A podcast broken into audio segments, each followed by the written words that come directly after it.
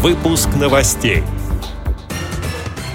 Российские атлеты могут пропустить зимнюю Паралимпиаду 2018. В Омске завершился информационно-образовательный форум среди инвалидов по зрению. Слет активистов ВОЗ проходит в Курске. В рамках сотрудничества специальных и общедоступных библиотек в Пермском крае провели цикл семинаров. Далее об этом подробнее в студии Дарьи Ефремова. Здравствуйте. Российские атлеты рискуют пропустить зимнюю Паралимпиаду 2018. Об этом заявила вице-президент Паралимпийского комитета России, 13-кратная паралимпийская чемпионка Рима Баталова.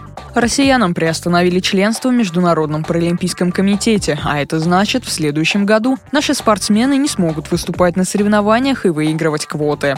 Следовательно, в 2018 году они могут не попасть на зимние Паралимпийские игры.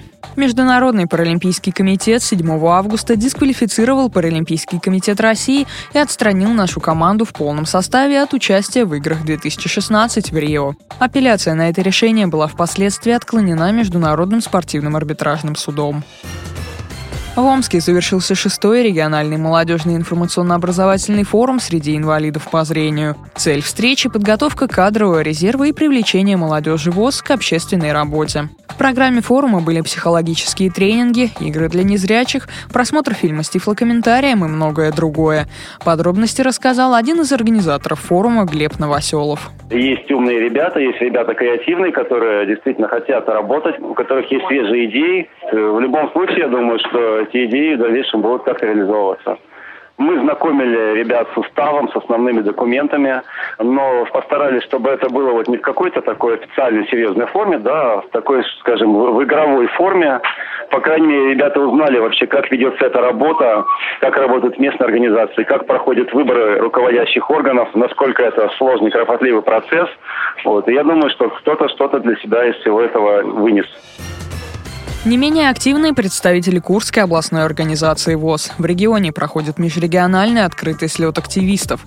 В нем участвуют председатели и секретари местных организаций, члены бюро и правления Курской областной организации ВОЗ, а также гости из Воронежа и активисты, оказывающие организации постоянную помощь. Среди вопросов повестки дня – способы привлечения финансирования на реализацию социальных проектов, повышение уровня информированности общества о жизни людей с инвалидностью, продвижение социальной рекламы.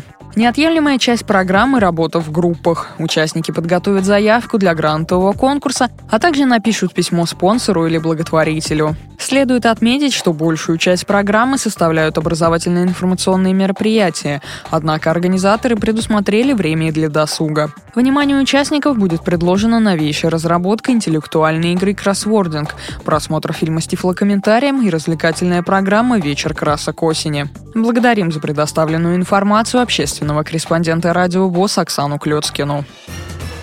Цикл семинаров «Грани сотрудничества. Библиотека для слепых и муниципальные библиотеки» состоялся на базе ряда центральных библиотек Пермского края. В нем участвовали и специалисты в этой области из соседних регионов – Республики Башкортостан, Свердловской и Челябинской областей. Среди рассмотренных на встрече вопросов – формирование доступной среды в учреждениях культуры, социальная адаптация особенных детей разного возраста в библиотеке, современная модель сотрудничества специальных и общедоступных библиотек. С этими и другими новостями вы можете познакомиться на сайте Радио ВОЗ. Мы будем рады рассказать о событиях в вашем регионе. Пишите нам по адресу новости собака ру. Всего доброго и до встречи.